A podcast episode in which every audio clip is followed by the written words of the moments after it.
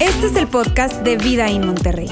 Nos alegra poder acompañarte durante los siguientes minutos con un contenido relevante, útil y práctico.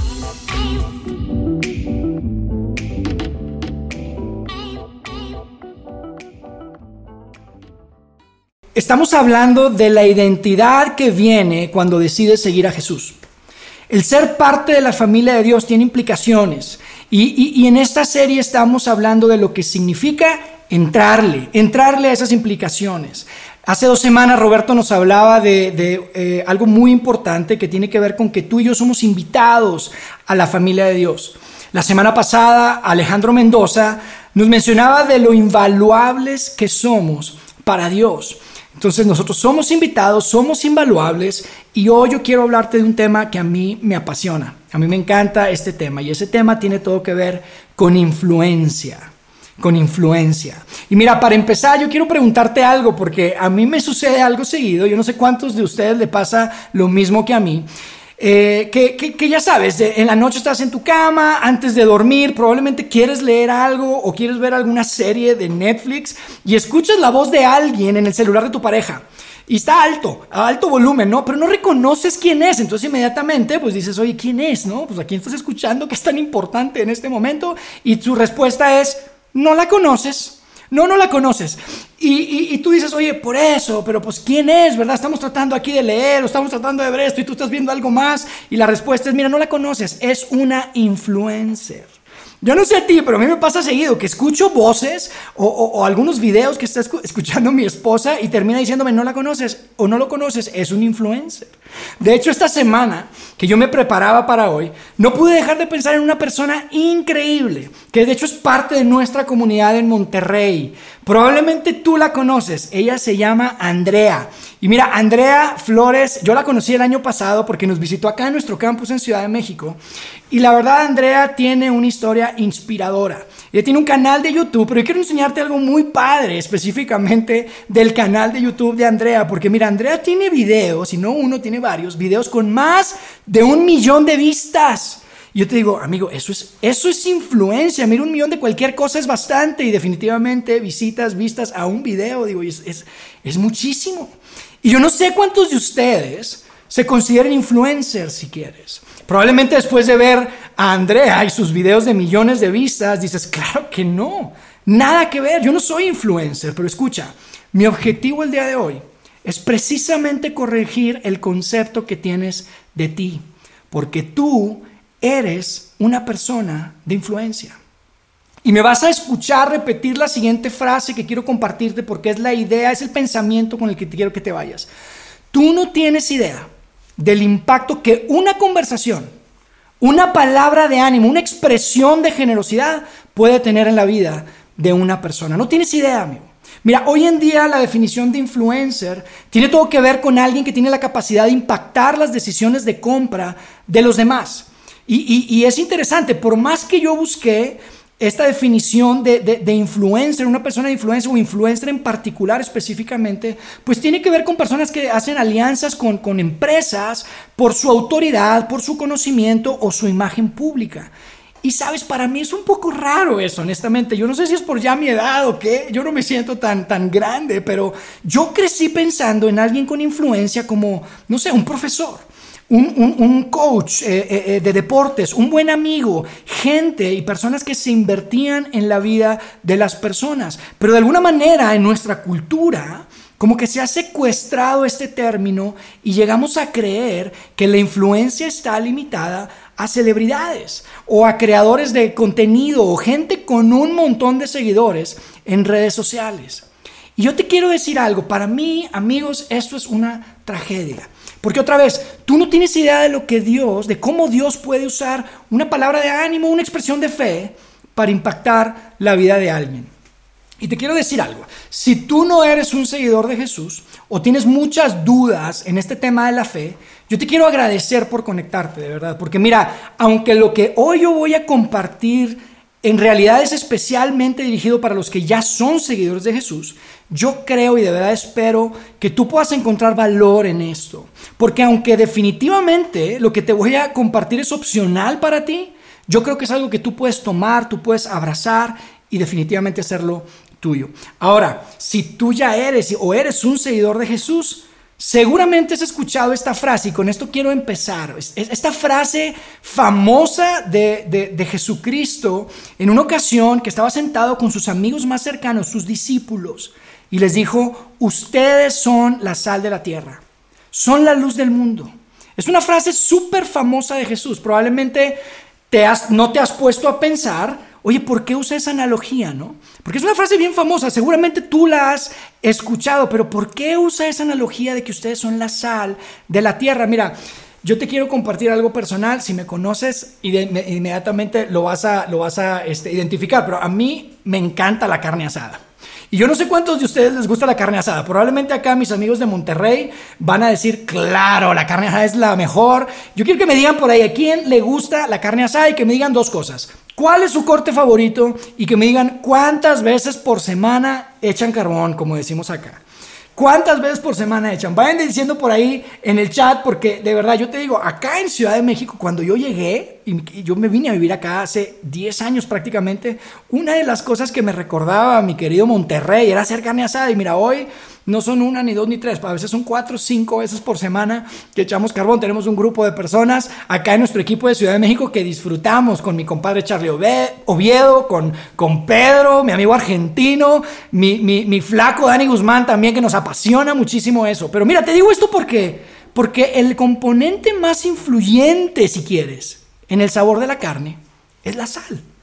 Y hay muchos tipos de sal. De hecho, hoy en día todos tenemos hasta parece colección de sales. Tenemos la ahumada, tenemos la con especias, tenemos la que lleva chile piquín, la que lleva chipotle. Y yo te pregunto, ¿qué hace la sal? ¿Qué hace? No solamente agrega sabor, amigo. La sal purifica. La sal conserva. Y es increíble que esta analogía que Jesús hace hace dos mil años sea tan relevante el día de hoy. Yo pueda decirte a través de esta transmisión, hey, si tú eres parte de la, de la, de la familia de Vidaín o tú eres parte de la familia de Vertical en Chile, escucha, ustedes son la sal de la tierra. Y de verdad, amigo, mira, yo, yo, no, yo te digo algo, no es que me parezca poco lo que hacen los influencers hoy en día. Yo quisiera ser uno, honestamente. Pero el problema es que cuando ves a un influencer, puedes llegar a creer que la influencia comienza con una plataforma. Porque obviamente entre más grande sea tu plataforma, más grande será tu influencia. Pero escucha algo, yo he aprendido algo. La influencia verdadera no comienza con plataformas, comienza con personas. La influencia verdadera, la influencia que dura, no necesariamente comienza con plataformas, comienza con personas, siempre comienza con personas. Y la buena noticia para ti, para mí, es que todos nosotros tenemos personas en nuestro círculo relacional, en nuestro círculo de influencia, con las que estamos en contacto inclusive todos los días, ahora por Zoom, ¿verdad? Tal vez no como lo hacíamos antes y, ahora estamos virtualmente, pero seguimos teniendo contacto y tenemos un círculo de influencia. Y yo te quiero decir, tú puedes tener influencia.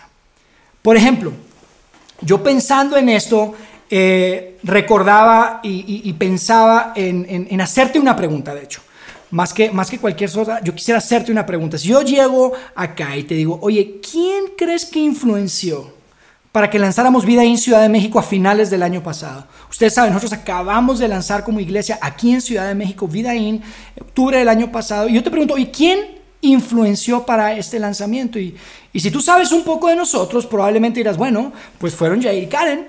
Jair y Karen influenciaron porque empezaron con un grupo de familias en su departamento hace algunos años. Y definitivamente eso sería verdad. Pero sabes, sería una verdad muy incompleta, muy incompleta, porque atrás de Yair y Karen, una serie de personas que tuvieron gran influencia para que Vida en Ciudad de México se, se realizara y fuera una realidad. Una de las personas que tengo imposible no mencionar es mi hermano Lauro.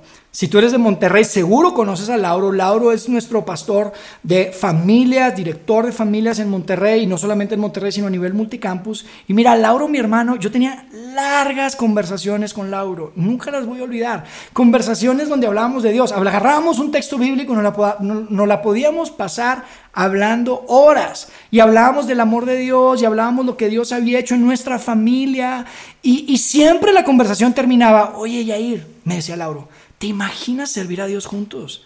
¿Te imaginas lo que sería que juntos podamos servir a Dios? Y mira, eventualmente en el 2012, 2013, yo empiezo a ver a Lauro invertir su vida para iniciar vida en Monterrey. Probablemente tú conoces la historia. Un grupo de familias, incluyendo a mi hermano Lauro y su esposa Mónica, empezaron a invertir su vida. Oye, ¿por qué digo que invirtieron su vida? Porque le invirtieron su tiempo, amigo. Y el tiempo es tu vida. ¿Y cómo le dedicaba tiempo? Y sigue dedicándole ahora todo el tiempo a vida en Monterrey. Y yo te digo, desde aquel entonces Dios usó su influencia para inquietarme a mí. Eventualmente, Roberto, me, perdón, Lauro me presenta a Roberto a nuestro líder este, a, nivel organización el día de hoy. Y Roberto es alguien que definitivamente tuvo influencia para que vida en Ciudad de México existiera. Mira, muchas conversaciones, muchas conversaciones, pero simplemente te quiero compartir un detalle de una que tuvimos telefónicamente. Yo ya viviendo acá en Ciudad de México, por supuesto, era en Monterrey, donde Roberto me dijo con una seguridad, me dijo, Jair, tú eres un líder. Y te digo algo, mira, yo no es la primera vez que lo escuchaba así, mis padres me lo decían probablemente, pero a mí me marcó ese día que recuerdo exactamente dónde estaba parado, donde Roberto me dijo, Yair, tú eres un líder. Y no es casualidad que tú te sientas cómodo con un micrófono porque Dios quiere que entregues su mensaje. Y yo me quedé, wow, nadie me lo había puesto así. No es casualidad, nadie me lo había dicho con tal seguridad. Entonces yo te pregunto, ¿quién influyó para que existiera vida en Ciudad de México? Bueno, sí, claro, Yair y Karen, pero sería incompleto porque también fue Lauro y también fue Roberto. Pero sabes, aún eso sería incompleto. Porque hace 16 años, un misionero gringo, que muchos conocen, especialmente en Saltillo, un misionero gringo loco, pero loco por Jesucristo, amigos, Juan, Juan Beriken, un hombre con una gran visión llega con Dios y dice, Dios, está bien, yo voy a empezar a, lanzar, a plantar una iglesia en esta ciudad, en Saltillo, pero si la voy a plantar, quiero que sea diferente, quiero que sea relevante, quiero que sea divertida, quiero que sea sin religiosidad, que la gente que no va a la iglesia se sienta cómoda entre nosotros. Y amigos, 13 años después, cuando yo escucho esa gran visión de un gran líder, capturó por completo mi imaginación. Un gran líder con una gran visión. Juan. Juan Beriken definitivamente fue una gran influencia para el inicio de Vida en Ciudad de México el año pasado. Así que son muchas las personas que fueron parte del rompecabezas y todas influyeron para que hoy en día tengamos una comunidad creciente en una de las ciudades más grandes del planeta Tierra. ¿No te parece increíble? Escucha amigo, tú no tienes idea, la razón por la que te digo esto es esto. No tienes idea del impacto que un momento, una conversación, una palabra de ánimo, una expresión de, de fe puede tener en la vida de alguien más. Y escucha, cuando se trata de influencia hay algo muy importante que quiero compartirte, porque la influencia, mira, la influencia no siempre es obvia. La influencia no siempre es evidente. Y además la influencia no siempre es instantánea. El hecho de que no haya un gran retorno en tu inversión o una gran cosecha no significa que tu semilla no echó raíz. Mira, Dios puede usarte a ti para plantar una pequeña semilla que va a crecer y convertirse en influencia real, positiva y duradera en la vida de alguien. Mira, de hecho, yo quiero mostrarte una historia, una de mis historias favoritas en el Nuevo Testamento, de hecho, eh, eh, es una de mis historias favoritas, eh, es una historia donde vemos a una mujer que seguramente, sin duda, era considerada la persona menos influyente de toda su comunidad o inclusive de toda esa nación donde ella vivía. Y el contexto de esta historia es que Jesús estaba de viaje y en ese viaje decide pasar por un lugar que se llamaba Samaria. Y es algo súper extraño, porque tú tienes que saber que los judíos, Jesús como un buen judío, cualquier judío religioso, mira, no pasabas por Samaria, porque ellos no interactuaban con los samaritanos. Mira, los samaritanos y los judíos se odiaban a muerte, literalmente. Los judíos consideraban a los, a los samaritanos como una, una raza inferior a la humana, los consideraban una raza inferior inclusive a los perros. Un samaritano era una mezcla de un judío y un gentil, o sea, un judío y otra persona no judía, y por ese motivo los odiaban. Pero Jesús, y me encanta Jesús porque Jesús saca de onda a todo el mundo. Una vez más, si tú has leído algo de la vida de Jesús, tú sabes que constantemente sacaba de onda no solamente al pueblo, sino a sus seguidores, sus amigos más cercanos. Y Jesús en este caso, una vez más, saca de onda a todo el mundo porque no solamente decide pasar por Samaria, sino que se detiene a descansar ahí y se sienta al lado de un pozo donde, donde había agua. Eran las 12 de la tarde y se encuentra con una mujer, una mujer samaritana. Y Jesús, increíble, le pide agua a la mujer. Probablemente tú, conoces esta historia, pero yo quiero que sepas esto. El solo iniciar una conversación con ella la dejó sorprendida a ella porque de alguna forma Jesús le estaba dignificando. Y yo quiero que, veas cómo dice el texto después de que Jesús le dirige la palabra a esta mujer. Fíjate lo que, lo que dice, vamos a leer una porción del Nuevo Testamento que está en Juan, que es un gran amigo cercano a Jesús, que escribió una biografía de él, en el capítulo 4, verso 9. Y fíjate lo que dice, dice, la mujer se sorprendió y entonces le dijo Jesús, usted es judío y yo soy una mujer samaritana. ¿Por qué me pide agua para beber? O sea, ella está impactada, no lo esperaba, era algo que no se veía, nunca antes visto, de hecho, probablemente. Ningún hombre judío abordaba una mujer, y menos una mujer samaritana. De alguna manera, Jesús estaba honrando a esta mujer simplemente con dirigirle la palabra, y a veces eso no lo alcanzamos a ver. Fíjate lo que Jesús le contesta en el 10, dice, si tan solo supieras el regalo que Dios tiene para ti. Se lo está diciendo con amor, amigos. Tú lo puedes percibir. Si tan solo supieras el regalo que Dios tiene para ti. ¿Y con quién estás hablando? Tú me pedirías a mí y yo te daría agua viva. Y amigos, es, es, es increíble porque esta mujer está intrigada. Esta mujer está intrigada en esto, pero seguramente también está confundida. Y fíjate lo que le dice en el verso 11. Le dice, pero Señor, usted no tiene ni una soga ni un balde. Y este pozo es súper profundo. ¿De dónde va a sacar el agua? Y después Jesús le responde en el verso 13 y le dice, cualquiera que beba de esta agua, pronto volverá a tener sed. Pero todos los que beban del agua que yo doy, no tendrán sed jamás. Amigos, definitivamente esta mujer ve que hay algo diferente en ese hombre. Fue un encuentro histórico épico para mí, en donde eventualmente la mujer le dice, wow, o sea, hay algo diferente en este hombre y le dice a Jesús, Señor, yo quiero. Por favor, dame de esa agua viva de la que hablas. Pues claro que me encantaría. Y después Jesús le responde en el verso 16, fíjate lo que dice. Dice, ve y trae a tu esposo. No tengo esposo, le respondió la mujer. Es cierto, le dijo Jesús, no tienes esposo porque has tenido cinco.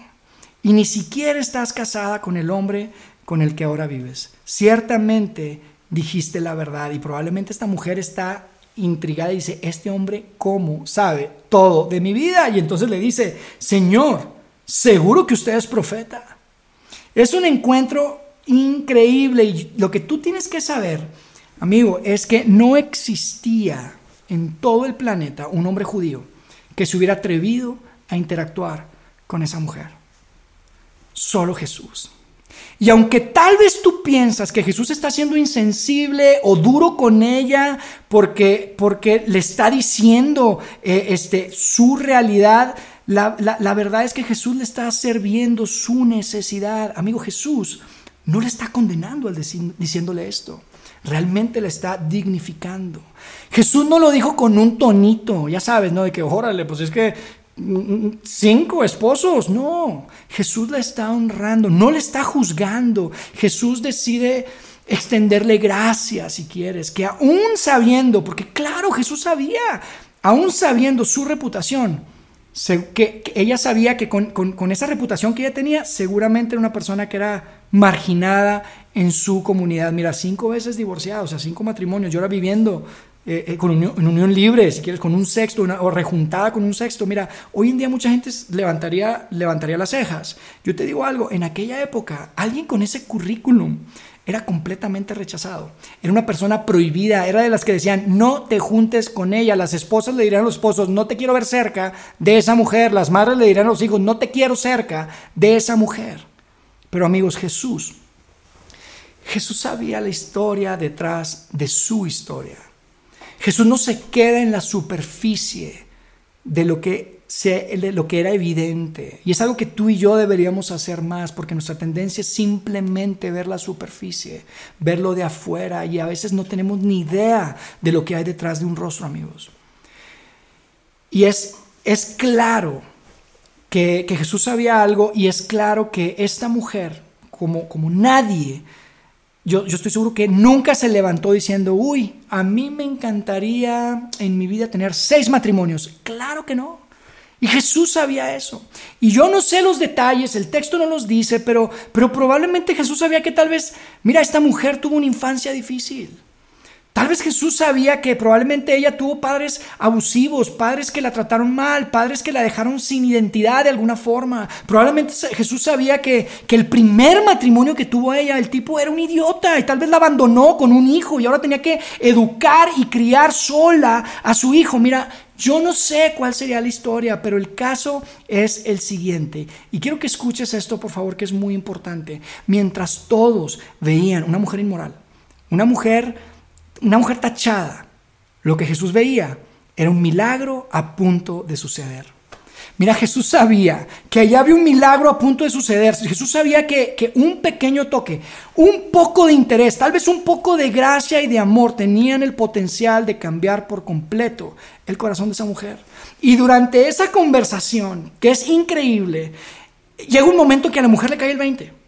Y, dice el relato que ella como que de alguna forma dice, oye, espérame, yo he escuchado que vendría un Mesías. He escuchado que hay un hombre judío, de hecho, que anda haciendo milagros y anda levantando muertos y anda dando de comer a la gente y, sanando ciegos. Y aquí está este hombre, judío, que me dirige la palabra, que me muestra honor y respeto, que me dignifica de alguna forma por dirigirme la palabra y aparte sabe todo de mi vida. Y entonces la mujer dice, oye, ¿será que este es el Mesías? ¿Será que este es el Mesías? Quiero que veas lo que dice el texto ahí en el verso 28. Dice, la mujer dejó junto al pozo su cántaro y volvió corriendo a la aldea mientras le decía a todos, vengan a ver a un hombre que me ha dicho todo lo que he hecho en mi vida. ¿No será este el Mesías? ¿Y sabes qué pasó después de que esta mujer decide dejar ahí su cántaro de agua y vuelve corriendo? Fíjate lo que dice en el 30, dice, Así que la gente salió de la aldea para ver a Jesús.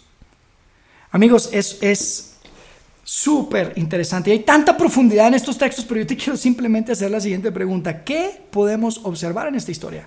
¿Qué podemos ver en esta historia? Yo te quiero decir dos cosas. Hay tantas, pero hay dos cosas en particular que yo quiero compartir contigo el día de hoy. La primera es la siguiente.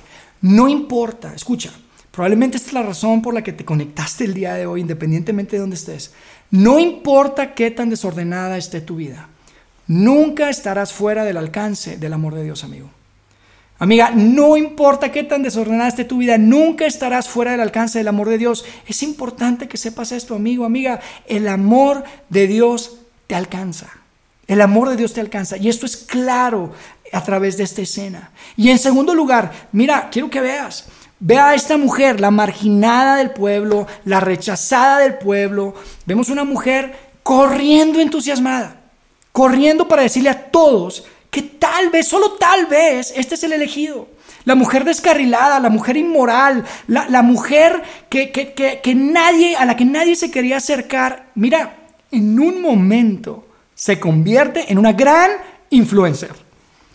La mujer samaritana se convierte en un momento en una gran influencer. Y escucha, no tienes que tenerlo todo en orden para influenciar a alguien hacia Dios. Si tú eres un seguidor de Jesús, tienes que saber esto. No tienes que tenerlo todo. No necesitas saberlo todo. No necesitas tener un doctorado en teología, amigo. No necesitas hacer oraciones súper rebuscadas con palabras, así que se queden wow. No necesitas saber exactamente dónde está algo en la Biblia cuando tú compartes y si alguien te pregunta, ¿y, dónde dice? Pues mira, no sé dónde dice, pero sí lo dice. Mira, no necesitas ser perfecto. Solamente necesitas tres cosas. Saber quién es Jesús haber experimentado su gracia y su bondad y que te importe la gente. Amigo, escucha, tú puedes ser esa luz, tú puedes ser esa sal para la gente que está a tu alrededor, en tu círculo. No necesitas cuatro mil seguidores para tener una plataforma, solo te tiene que importar la persona que tienes enfrente. Esto es tan importante y esto es lo que quiero que te lleves. Quiero que leamos lo que sucede al final de la historia. Es súper interesante. En el verso 39, fíjate lo que sucedió. Dice, muchos samaritanos de esa aldea creyeron en Jesús, porque la mujer había dicho, Él me dijo todo lo que hice en mi vida. Y cuando salieron a verlos, le rogaron que se quedara en la aldea. Así que Jesús se quedó dos días, tiempo suficiente para que muchos más escucharan su mensaje y creyeran. Yo te quiero preguntar, ¿a quién usó Dios ese día? ¿A quién usó Dios ese día? Mira, no usó una estrella de Instagram. No usó un atleta profesional, un deportista con contratos con Nike o con Adidas. No usó una celebridad o un gran creador de contenido. Usó a una mujer samaritana que, mira, ni siquiera sabemos su nombre. Una mujer pecadora con un pasado sumamente disfuncional. Una mujer con el corazón destrozado, pero que había sido transformada por Jesucristo. Escucha, tú tienes influencia ahí donde estás. Ahí donde estés, no tienes que tener la vida perfecta para tener influencia, porque como te dije al principio, y este es el pensamiento con el que te quiero que te quedes, tú no tienes idea de lo que una palabra de ánimo, una expresión de amor puede significar para alguien que necesita una pequeña muestra del amor de Dios. Amigos, si tú no eres un seguidor de Jesús, a mí me encantaría que pudieras considerarlo. De verdad, es, nuestra intención. De hecho, todo lo que hacemos es, buscar inspirarte a seguir a Jesús. Pero independientemente de dónde estés parado en tu camino de fe, en tu experiencia eh, eh, desde fe, yo te quiero decir algo. No permitas que la definición que la cultura nos ha entregado de, ser influencia, de ser influencer si quieres, te robe la oportunidad de tener un impacto positivo en la gente que tienes a tu alrededor. Tú eres un líder. Dios te creó para efectuar cambio, para llevar palabras de ánimo, para expresar generosidad. Y tú puedes hacer la diferencia donde quiera que estés. Y, eso es importante. Pero si tú eres un seguidor de Jesús, yo te quiero decir algo. Nunca habíamos experimentado una etapa en la historia de la humanidad en la que fuera más sencillo tener influencia para Jesús. Compartir de Dios nunca había sido tan fácil. Solo tienes que picarle al botón. Solo tienes que compartir esta transmisión. Si, si, si, si quieres, haz un watch party ahí en, en Facebook porque, escucha, no sabes el impacto que puede tener en alguien. Dile a tus amigos los domingos antes de nuestra transmisión, hey, nada más para que sepan, listo para la iglesia, para que te pregunten, ¿cómo que iglesia? Si están cerradas las iglesias y les puedas decir, lo que pasa es que mi iglesia es aquí en la sala de mi casa y que lo invites a conectarse. Nunca habíamos tenido un momento tan importante y tan clave en nuestra historia como seguidores de Jesús, como una comunidad en donde sea, fuera tan sencillo el compartir de lo que Dios ha hecho en nuestra vida. Pero antes de que te vayas, te quiero decir algo último, porque si tú eres un seguidor de Jesús, esto es muy importante. Yo te quiero pedir, si tú eres un seguidor de Jesucristo, te quiero pedir que lo representes dignamente, amigo. No juzgues, ama, que la gente te conozca por lo que estás a favor, no por lo que estás en contra. Porque tú eres sal, tú eres luz. Y tienes que dejar que la sal haga lo que tiene que hacer. Y tienes que dejar que tu luz brille. ¿Te parece? ¿Cómo le ven? Díganme por favor ahí en el chat. Si, si están conmigo, pónganle ahí si le entran o no le entran. Pónganle por favor, porque miren, yo les digo algo. Por mi parte, yo sí le entro.